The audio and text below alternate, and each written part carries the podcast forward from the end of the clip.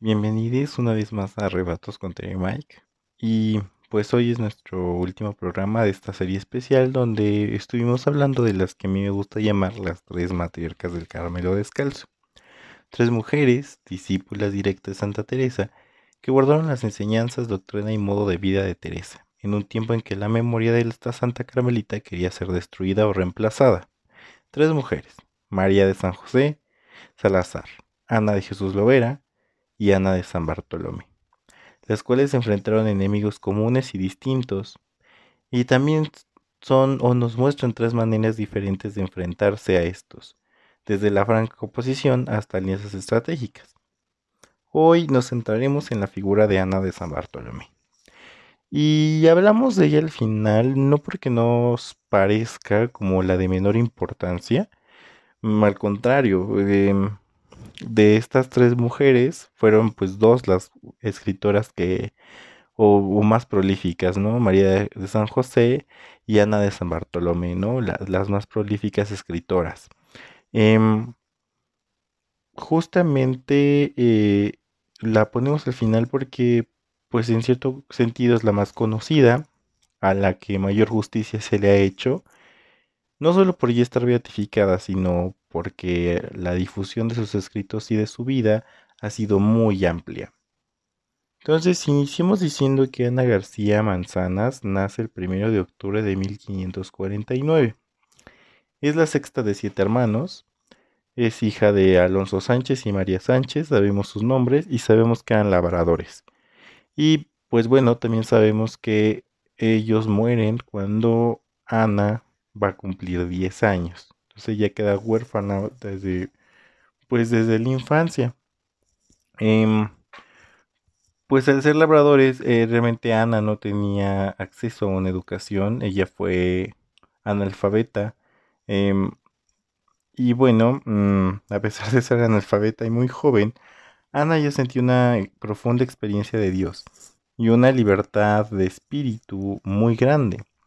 El ejemplo más claro de esto es que cuando solo tenía nueve años, quedó profundamente decepcionada por la poca calidad de la humilía de un arzobispo que había ido a su pueblo a predicar. Y pues bueno, sintió claramente, eh, pues internamente, que si se lo hubieran permitido, ella lo hubiera hecho mejor. Y bueno, ella no, dice así en su autobiografía. Había venido allí un gran predicador yo iba con gran deseo que él dijese grandes cosas, y el buen hombre no dijo casi nada a mi gusto. Y yo dije, yo lloro porque no ha predicado bien este padre. Si yo pudiera predicar, yo lo dijera mejor a lo que siento. Bueno, eh, Ana eh, a los 13 años quieren casarla, ¿no? Es una, eh, es una mujer que está mm, sola, es huérfana, entonces, ya sabe, la mejor manera de deshacerse de ella o que no sea una carga para la familia nuclear, por así decirlo, pues es casarla, ¿no? Y que pues dependa de un hombre. ella rechaza a los pretendientes y desea entrar como monja, pero es pobre, entonces no tiene cómo pagar su entrada a un monasterio, porque los monasterios o en los monasterios se pagaba la famosa dote que era también cara, entonces no tenía cómo hacerlo. Un día escucha hablar sobre eh, las descalzas de Teresa, las fundaciones, el modo de vida. Ella se enamora perdidamente de este estilo de vida, pero pues sus hermanos, al saberlo, eh, le prohíben entrar con las monjas de lo que ellas, ellos llamaban esa loca, ¿no? Y pues dicen, bueno, pues ibas a entrar como monja, entonces ibas a entrar con las jerónimas pero pues ella se mantiene firme en esto de que quiere entrar con las descalzas de Teresa y por esta tenacidad un hermano suyo incluso llega a cuchillarla. Es terrible. Justamente por estas contradicciones y en estos dimes y diretes pues se enferma gravemente y sus familiares desesperados hacen pues el último recurso que tenía, ¿no? La fe. Em, entonces hacen una novena a San Bartolomé Apóstol y así el 24 de agosto de 1570, al entrar a una iglesia, una pequeña capilla dedicada al apóstol que estaba cerca de su pueblo, se cura de repentinamente. Y es por eso que en gratitud al santo, em, pues que ella siempre va a considerar a su gran intercesor o, con el que al que le va a tener como confianza, fe, no sé, eh, pues sí, o sea, su gran patrón, ¿no? Eh, lo, la elige por eso a San Bartolomé en su, en su nombre de religiosa, ¿no? Porque, pues bueno, la religiosa sé que me llevan los apellidos, eh, pues digamos, del mundo, ¿no? De la familia, por un apellido religioso, ¿no? En este sentido como de homogeneizar o de que todas tuvieran como el mismo eh, nivel, ¿no? Donde al final los apellidos no importaban, sino pues este nuevo estilo de vida. Entonces así es como adopta em, el 2 de noviembre, eh, bueno, ya adopta el nombre de San Bartolomé para, para entrar a la vida religiosa. Y bueno, ella entra a la vida religiosa el 2 de noviembre de 1570. Entra al monasterio de San José de Ávila y entra como hermana lega, es decir, como una hermana que por lo mismo de que pues no sabe leer, no sabe escribir, eh, no puede participar de todos los mm, mm, ah, pues todas las cosas que se hacían en la comunidad. Entonces a ella se le dedican o más bien ella se dedica a hacer como los, los oficios más eh, duros en cuanto al trabajo de, comunidad, ¿no? Ya saben, huerto, cocina, eh, enfermera, ¿no?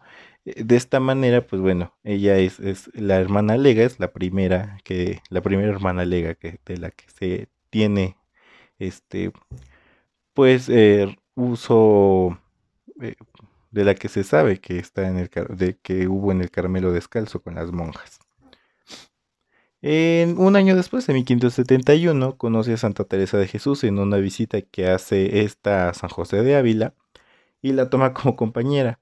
Le da los oficios de tornera y de enfermera y es tal vez aquí que empiecen sus primeros acercamientos a las letras. Eh, Ana de San Bartolomé eh, empieza o aprende a leer y escribir en el caramelo. Eh, la leyenda ¿no? nos cuenta que aprende a leer y escribir eh, o le enseña Santa Teresa de Jesús.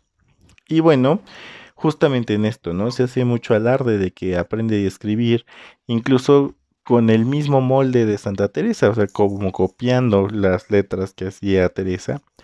Y bueno, si es cierto, o sea que si bien es cierta esta eh, cuestión de que existen cartas que escribe Ana con una caligrafía casi idéntica a la de, a la de Santa Teresa, que muchas veces nunca se sabe cuándo escribe una ni cuándo escribe la otra. También esta forma de decir de que aprende del calco de las letras es una manera poética de expresar que Ana fue en todo un calco de la madre fundadora. Una reflexión bella pero que viniendo de según qué labios puede resultar perjudicial, pues hace de menos a otras religiosas que por solo alzar la voz de manera distinta se les consideró menos perfectas, por, ya saben, ¿no? Por los hombres que hacían y aún hoy hacen la historia y los discursos, y sobre todo los discursos de la santidad. Bueno, pues regresando a nuestra historia, en 1577, como resultado de los conflictos entre calzados y descalzos, Teresa es obligada a estar encerrada en, un monasterio. Y ella elige estar encerrada en el monasterio de San José de Ávila, no nada más por ser primero y el que al que más le tenía cariño, sino porque estaba cerca de todo, estaba en el corazón de todo, ¿no? Entonces, eh, justamente en, el 77, eh, en una Navidad, Teresa se cae de unas escaleras y se rompe el brazo izquierdo. Hasta hoy esas escaleras existen en el, monasterio de San José de Ávila y se llaman la famosa escalera del diablo, ¿no? Y bueno, eh, este brazo no, no sana del todo y así Ana de San Bartolomé se convierte en su compañera inseparable. Fue su cocinera, su enfermera, su secretaria, su confidente y el apoyo en sus últimas fundaciones. Mm, Ana se vuelve heroica por el apoyo y consuelo que le brinda a Teresa en el accidentado viaje que hacen tras la última fundación en Burgos. Eh, que van de Burgos a Alba de Tormes cuando se le, pues sí, se le pide, bajo obediencia, a Santa Teresa que pues vaya a consolar a la duquesa de Alba eh, durante su parto. Eh, es un viaje accidentadísimo, no nada más porque pues incluso se les sacaban las provisiones, ¿no? Eh, los caminos durísimos, pero también porque Teresa tiene que sufrir en este último viaje, literal el último, rechazos, ¿no? Pues por parte de muchos monasterios y sus prioras. Lo que más le dolía a Teresa es que estas prioras fueran familiares suyas, sobre todo pues sobrinas, ¿no? Y por lo general estos problemas fueron por cuestiones de dinero. Entonces Ana de San Bartolomé se dio cuenta muy bien de estos sufrimientos y bueno, pues trataba también de darle consuelo, ¿no? E, en este, en esto, en esto, en este trance que estuvo, pues que fue un momento muy terrible para Teresa.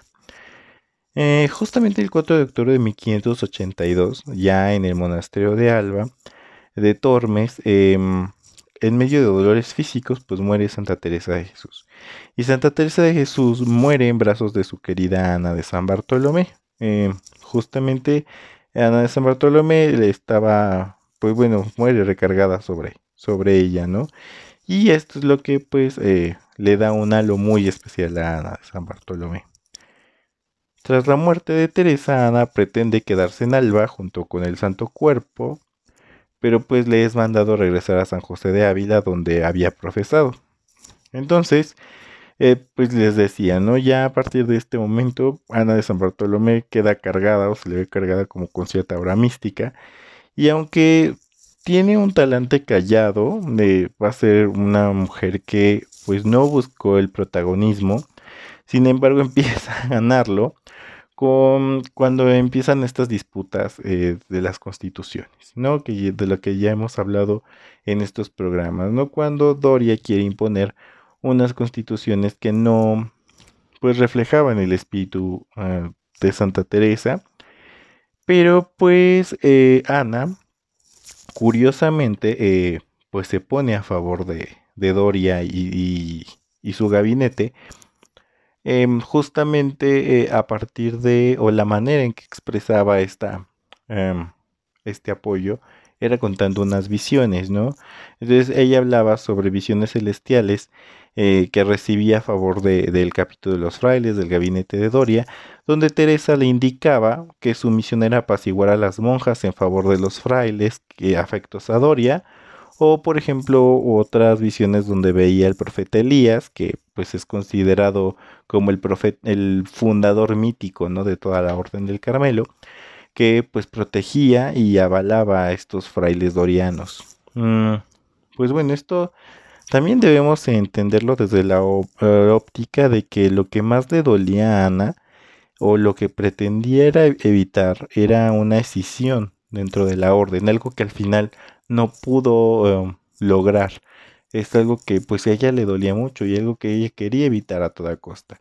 Que, se hiciera una división o una guerra entre descalzos y descalzos. Y pues bueno, em, también que esto deriva de, derivara en una disputa irreconciliable entre frailes y monjas, que al final sí pasó. Eh, es que ella entendía o ella pretendía que todo fuera una familia, una familia unida como pues lo había, eso sí lo había dispuesto Santa Teresa, ¿no? Em, era tanto que este que, que se le adjudica este texto a Ana de San Bartolomé que decía Sabiera su voluntad de Dios que las religiosas fuesen debajo de la obediencia de los religiosos, y en su vida no consistió que un solo convento quedase fuera de la orden, y de su boca misma lo oí muchas veces, que no quería otra cosa y que le pesaba la libertad que iban tomando cuando el padre Gracián gobernaba, y muchas veces la había afligida de su gobierno, y eso puedo decir con verdad. Entonces Ana de San Bartolomé, o bueno, se le adjudica este texto, no sabemos hasta qué punto es falso, es un, es un ataque directo al padre Gracián, eh, ¿no? Eh, enemigo de, de Doria, por así decirlo, y habla justamente de pues del dolor que le provocaba Doria, ¿no? A, Santa Teresa o como si Santa Teresa eh, tuviera eh, pues ahí algunos problemas justamente con, con, Doria y la forma en que pues estaba dando mm, este, los gobiernos también, bajo, que los gobiernos bajo su gobierno de las monjas.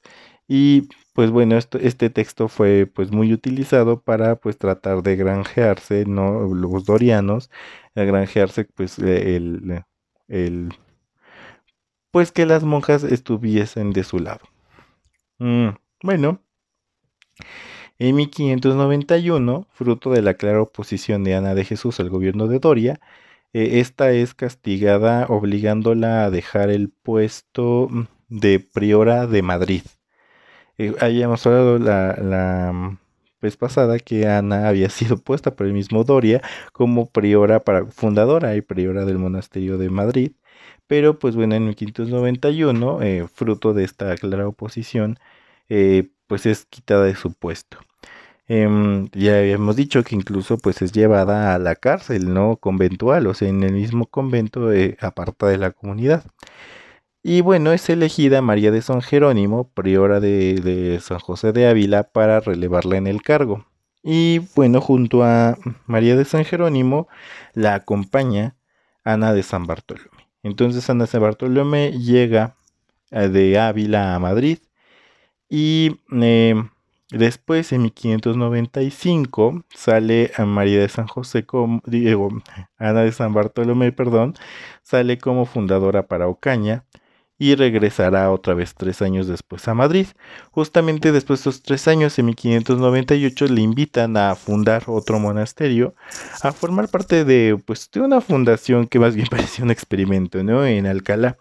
Era un desierto femenino, un desierto era, es un monasterio que está totalmente apartado, por así decirlo, de la civilización o de las ciudades, eh, donde eh, se experimenta un silencio todavía más em, e, extenuante, eh, una forma de vida un poco más rigorista, ¿no?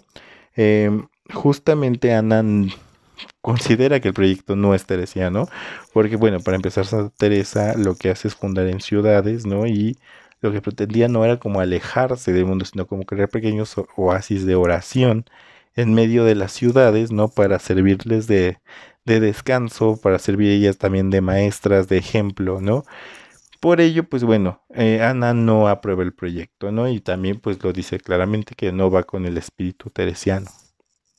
Justamente, bueno, eh, ya habíamos hablado también de que eh, se estaban planeando ya las fundaciones en Francia, pero Doria no dejaba que se hicieran estas fundaciones de, monjas, ¿no? Fuera de España. Tras la muerte de Doria, eh, pues bueno, ya se da luz verde a las fundaciones carmelitas en Francia. Y para tal proyecto ya fueron elegidas Ana de Jesús, em, que ya estaba en Salamanca, ¿no? Eh, y también junto a ella estaba mm, bueno, fue considerada Ana de Jesús por ser también una excelente formadora, ¿no? Y junto a ella Ana de San Bartolomé, que pues ya habíamos dicho que tenía una cierta mística por haberle servido de apoyo a, Teresa en su lecho de muerte. Y es elegida Ana de San Bartolomé justamente por la fama, ¿no? Que ya se tenía, eh, de que, bueno, que ella tenía ya como, como esta fama como de santidad, como una mujer, eh, pues, eh, pues de, cierto talante eh, importante eh, eh, dentro del, ámbito carmelita. Mm, la llegada a Francia se dio llena de entusiasmo, pero pues justamente este entusiasmo se fue apagando con el continuo roce con el obispo Pajul, quien deseaba tener a estas carmelitas bajo su control e imponerles ideas propias respecto a la vida penitente y austera, además de que, bueno, los franceses no entendían la forma en que las carmelitas disfrutaban de sus recreaciones. Por otra parte, las dos Anas empezaron a tener roces, eh, diferencias respecto a las candidatas que se deberían recibir o no, y también porque eh, el roce más importante fue eh, a partir de que se discutía bajo qué autoridad eclesiástica deberían estar.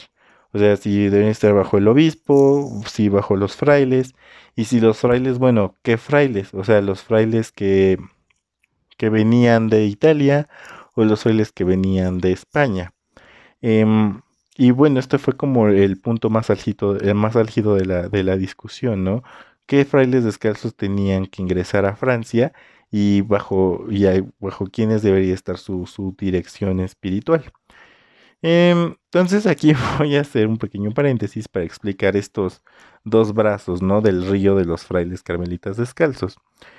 Y bueno, digamos que esta división entre los carmelitas descalzos italianos y los carmelitas descalzos españoles eh, inició con la fundación en 1584 del convento de Génova, que es el que fundadoria. Y bueno, fue este convento tan famoso, ¿no? Eh, y gozará de, también de tan buen nombre, que prontamente Roma, o sea, los, los estados pontificios piden carmelitas para que estén, ¿no? En sus, en sus lugares. Eh, en el corazón mismo ¿no? de, la Iglesia Católica. Y bueno, em, se pidió que, mm, que, fueran, que fundaran, pero se corre el rumor de que Gracián y los suyos serían los fundadores de Roma. Eh, Gracián ya estaba teniendo problemas muy fuertes ya con Doria, estaban en su punto máximo.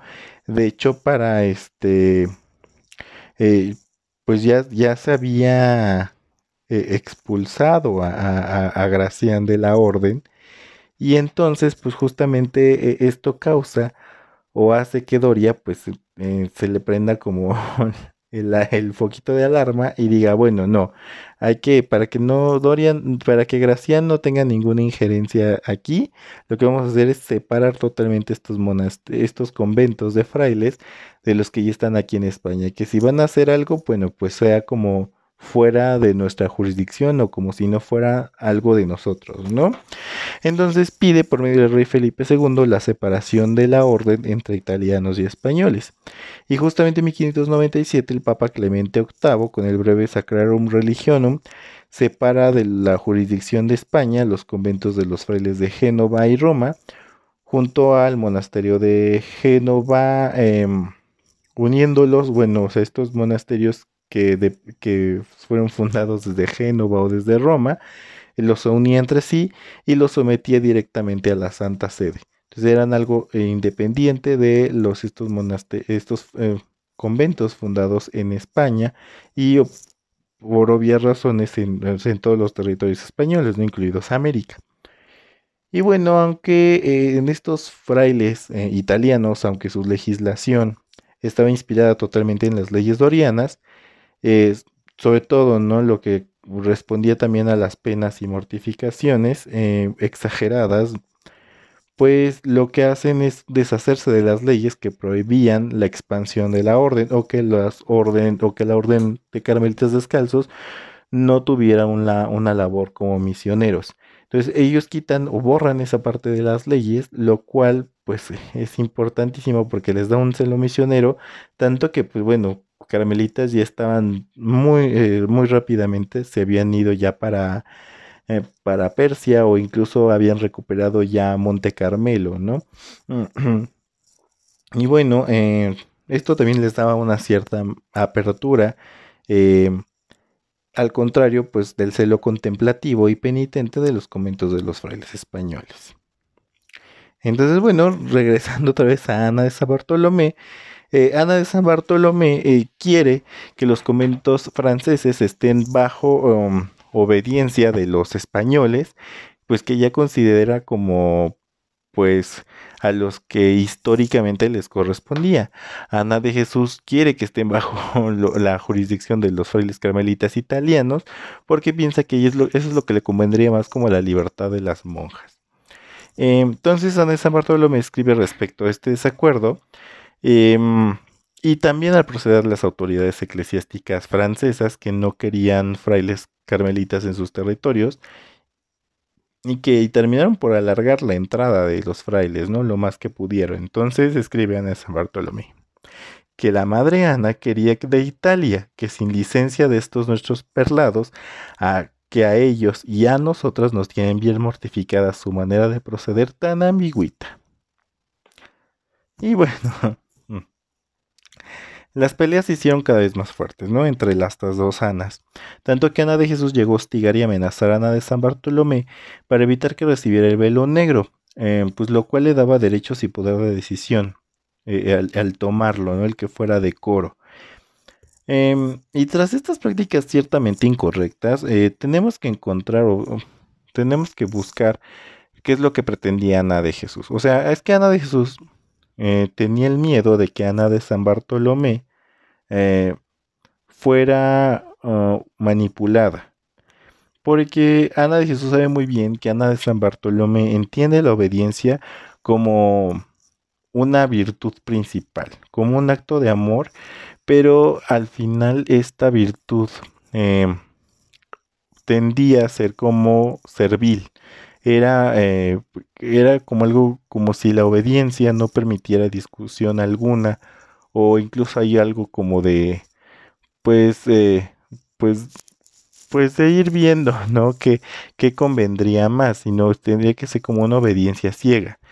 Mm, entonces esto sabía que pues eh, la hacía manipulable o la hacía vulnerable y bueno, justamente lo que quería evitar es que fuera utilizada para los fines personales del obispo Begul.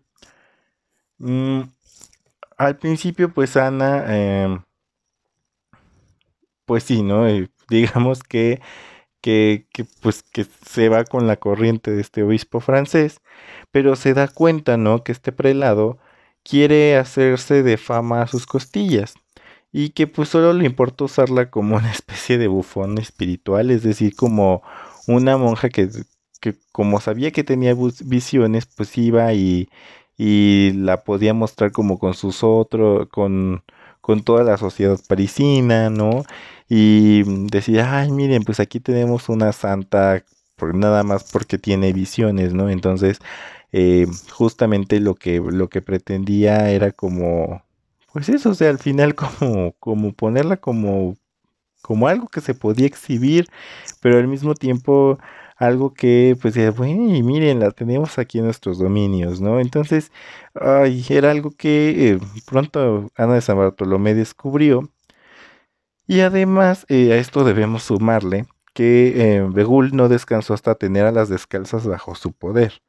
Entonces, aunque acepta la entrada de los carmelitas descalzos a territorio francés, no deja que estos se hagan cargo de las monjas, sino que hace eh, que la congregación que este obispo funda, que es la famosa, el famoso oratorio de Jesús, mm, estos, esta congregación de sacerdotes, esté eh, o manden sobre la vida de las carmelitas, ¿no?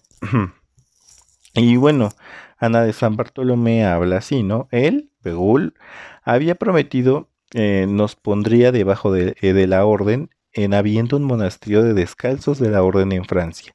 Y con esta condición venimos, que es cierto no saliéramos de España sin esta condición.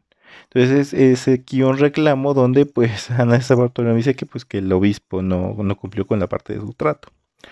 Mm, y bueno, eh, justamente ya teniendo estos dimes y diretes con el obispo ya directamente, eh, lo que hacen es deponer a Ana de San Bartolomé como priora de París y ponen a una francesa ya más, este, pues afecta a este obispo, ¿no? Em, y después pues la hacen fundar a, le hacen ir a fundar a Tours, eh, una localidad que, bueno, eh, pues quedaba un poco lejos de, París y por ende eh, lejos de, lo que Begul puso como el centro de todos los Carmelos, ¿no? Porque aparte centralizó los Carmelos en lugar de darle libertad a cada monasterio. Entonces lo que hizo pues fue mandar a Ana de San Bartolomé un poco lejos. Y bueno, pues para Ana de San Bartolomé fueron mm, momentos muy difíciles, ¿no? Fueron años eh, muy difíciles, tanto que cuando Ana de Jesús pudo salir de Francia, porque Ana de Jesús obviamente también tuvo problemas con este obispo, eh, entonces prontamente, pues bueno, eh, Ana, de Jesús sale, pero pues eh, Ana de Jesús también se da cuenta, o sea, a pesar de, todas las diferencias, creo que había ahí un, un, un cariño. Entonces Ana de Jesús está muy preocupada por Ana, tanto así eh, que, dice Ana de San Bartolomé. Había desde Dillon, Ana de Jesús, concertado por cartas con la infanta de venirse a Flandes. Y viniéndose pasó por París, y diosle tanta pena de la manera que me trataban que me dijo, hija, véngase conmigo.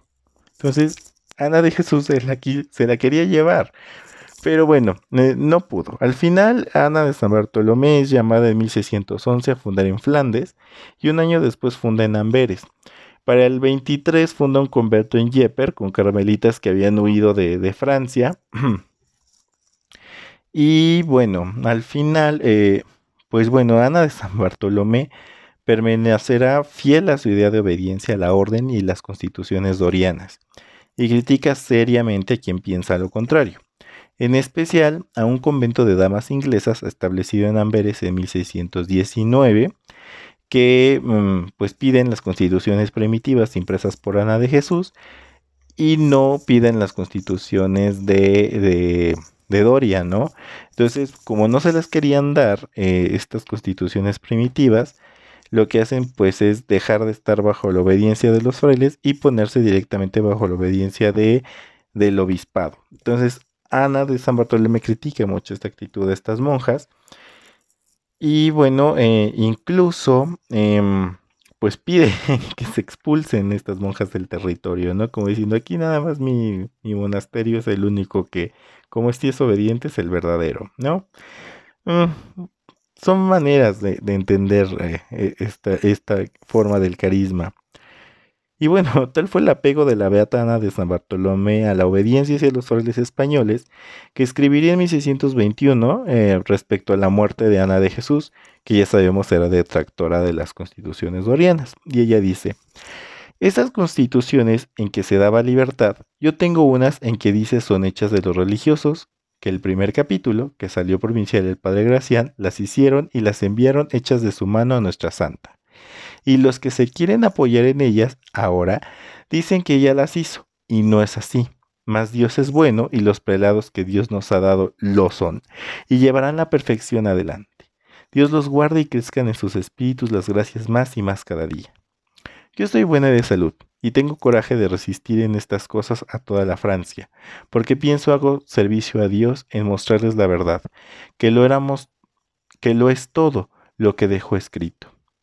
Dios llevó a Madre Ana de Jesús, que éramos de contraria opinión, y he dicho a los que se puede, como son nuestros padres y a los religiosos, que no le dio Dios el cielo por lo que era contrario a los prelados, sino porque había padecido acá su purgatorio. Bueno, eh, son palabras un poco fuertes, pero que nos muestran ¿no? el tesón y las grandes diferencias que había entre estas dos Anas. Bueno, pues eh, la estadía de Ana de San Bartolomé en Amberes le proporciona a la futura beata fama de santidad. Se le considera dos veces defensora en contra de los ataques holandeses, eh, que eran protestantes, y la gobernadora de la región, la, es decir, la infanta Isabel Clara Eugenia, y también muchos soldados que iban a luchar contra estos protestantes, ¿no? que querían eh, conquistar esta ciudad, eh, se encomiendan a ella. Eh, tanto así que incluso usan como protección letrillas escritas por, la, por las manos de la monja. Durante su estadía en esta ciudad le toca vivir la canonización de su querida Madre Teresa de Jesús en 1622, lo, la cual procura celebrar con mucha solemnidad y con mucha alegría. Tras una serie de enfermedades no graves, muere en dicha ciudad el 7 de junio de 1626. Ana de San Bartolomé ha sido una figura venerada, celebrada y recordada desde un inicio, tanto que de las tres mujeres presentadas ha sido la única beatificada, y de la única que encontramos sus escritos pues más accesible. Y es bueno preguntarse si no es también parte de pues de la estrategia que ella utilizó, que fue una estrategia más como de conciliación, de hacer la barba a los frailes, ¿no? Em, para que pues de esta manera eh, pudiera también conseguir algo. Porque bueno, al final eh, es cierto, no lo he dicho, o sea, sí, o sea, mm, Ana de Jesús dice obedecer a Doria y demás, digo Ana de San Bartolomé eh, dice obedecer a Doria y demás y estar como de acuerdo, pero también es cierto que en algunos puntos respecto, por ejemplo, a, a la libertad en la oración mental o la libertad de, la, de las regresiones, Ana de San Bartolomé se va a convertir en una, eh, pues, bueno, va a defender estos puntos de las constituciones teresianas, ¿no? Entonces, son maneras como de ir sorteando también eh, eh, estos embates Y al final, pues lo que habíamos dicho, ¿no? También Ana de San Bartolomé pensaba que, pues por lo menos su camino era como el de buscar la unidad entre frailes y monjas, como lo que habíamos dicho de esta unidad idílica que se tenía o que se pensaba que se tenía en un principio como gran familia que son. Y bueno, pues eh, hemos llegado ¿no? al fin de nuestra serie sobre estas tres matriarcas. Y la intención de esta serie pues fue presentarlas. Eh, fue eh, rescatar memorias, que es lo importante, hacer memorias de estas mujeres, que las tenemos muy olvidadas. Mm, es importante rescatar y que se sepa, ¿no? Que pues el tesón la grandeza de estas mujeres por llevar a cabo una obra y seguir continuando la obra de una mujer, de seguir perpetuando las enseñanzas y, creando una escuela, ¿no? una escuela, digámoslo así, teresiana, ¿no? Que se va, que se va expandiendo. Em, tampoco fue como la intención comparar, creo que eso no, no es, esto ya se ha hecho, ¿no? Y tan es así que, bueno, unas son consideradas como Ana de San Bartolomé de muchas virtudes y otras pues denostadas, como María de San José, que lo fue durante mucho tiempo. Entonces, eh, lo único aquí es importante, además de rescatar su memoria, recalcar que son tres contextos diferentes. Tres maneras de entender un carisma, una vida y un espíritu, y también tres maneras de enfrentar una problemática. El respeto a la libertad interior, que nos permite ir al encuentro del otro y del otro con mayúscula. Y pues bueno, eh, muchas gracias, gracias por escuchar. Y ya saben que tenemos aquí una cita.